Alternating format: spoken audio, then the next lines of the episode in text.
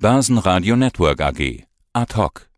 Börsenradio Network AG. News aus Österreich. Grüß Gott, am Apparat ist Bernd Maurer, Leiter des institutionellen Aktienresearch der Raiffeisenbank International. Der Generalsekretär der Vereinten Nationen Guterres nannte es den traurigsten Tag seit langem. Allen hatten ja gehofft, dass der Krieg nur Drohgebärden von Putin sind. Heute am Donnerstag, 24. Februar 2022, ist es jetzt ein heißer Krieg geworden. Also wir müssen ja das menschliche Leid und das politische Drama trennen von der Betrachtung zur Börse. Kommentieren wir und konzentrieren wir uns auf die Börse. Wie sind denn die bisherigen Reaktionen im ATX? Wie, wie stark ist er bisher gefallen jetzt zum Zeitpunkt unseres Interviews? Der ATX ist natürlich vor allem durch das Osteuropa-Exposure der österreichischen Unternehmen hier im Fokus, denn es sind unserer Sicht zwei Dinge hier wichtig und die durchaus auch zu unterscheiden sind. Einerseits einmal das direkte Exposure von Unternehmen Richtung Russland und der Ukraine.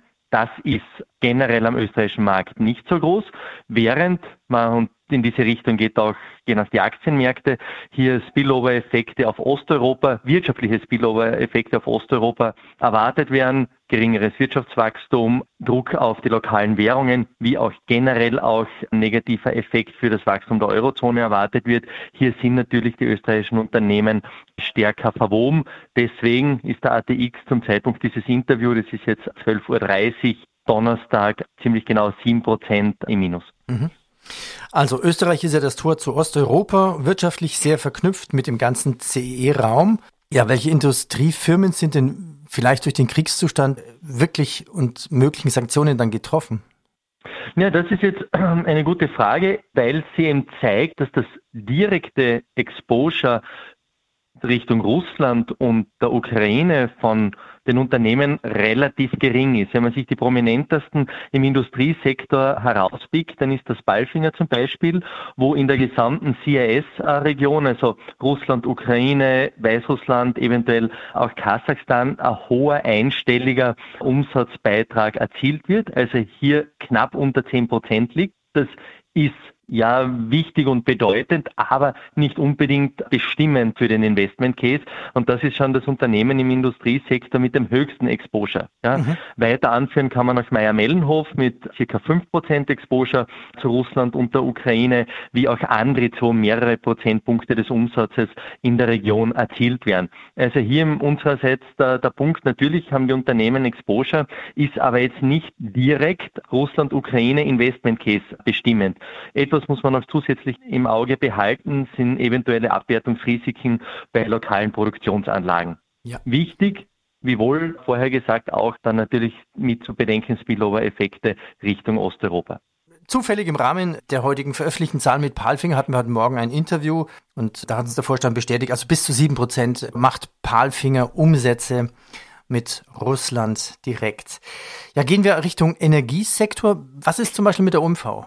Die OMV ist unter den Unternehmen, die wir covern, das am stärksten direkt im Zusammenhang zu sehende. Bedeutender Teil der Öl- und Gasproduktion der OMV beruht auf Ressourcen aus Russland. Das sind circa 20 Prozent. Und die Spannungen haben natürlich direkten Effekt auf Öl- und Gaspreise und sind von Relevanz für allfällige Sanktionen und Gegensanktionen, welche Öl- und Gaslieferungen betreffen können. Gehen wir weitere Branchen durch. Ich habe ja immer wieder oder sehr fleißig sogar viele Interviews mit österreichischen Immobilienfirmen. Wie sieht denn dort die Verknüpfung aus? Ja, die Immobilienfirmen, da werden sich die Interviews nicht mehr um Russland drehen. Nachdem die Immofinanz schon vor mehreren Jahren das Portfolio in Russland verkauft hat, haben die drei großen österreichischen Immobilienunternehmen, nämlich die CR Immo, die S Immo und die Immofinanz, kein Russland-Exposure mehr. Ja, andere Branche, wie sieht es mit Telekommunikation aus? Äh, die Telekom Austria ist nicht aktiv in Russland, ist nicht aktiv in der Ukraine, ist sehr wohl aber aktiv äh, in Weißrussland, ist der Markt mit der höchsten Marge, also das die höchste Profitabilität aufweist, ist für die Telekom Austria aber durchaus auch ein bedeutender Markt. Der, der viertgrößte ist im Portfolio nach Österreich, Kroatien und Bulgarien. Circa 10 Prozent des Gruppen-EWTAs äh, der Telekom Austria werden in Weißrussland erwirtschaftet. Somit jetzt kein unmittelbarer direkter ähm, Einfluss, aber muss natürlich belarussische Aktivitäten äh, im Auge behalten im jetzigen Konflikt. Sie sprachen ja von Spillover-Effekten, also vielleicht mal für die Hörer eine Definition, was das genau heißt. Und ja, welche Folgen könnte das alles noch haben für die Wirtschaft, die Börsen, kein Handel mehr mit Russland, Banken schließen, vielleicht kein Geldverkehr mehr, der Ölpreis geht nach oben, höhere Inflation und natürlich auch betroffene Banken aus Österreich, Kreditverluste. Was ist das alles? Ja, ein ein Potpourri von vielen Sachen, die wir uns alle nicht wünschen. Was habe ich gemeint mit Spillover-Effekten?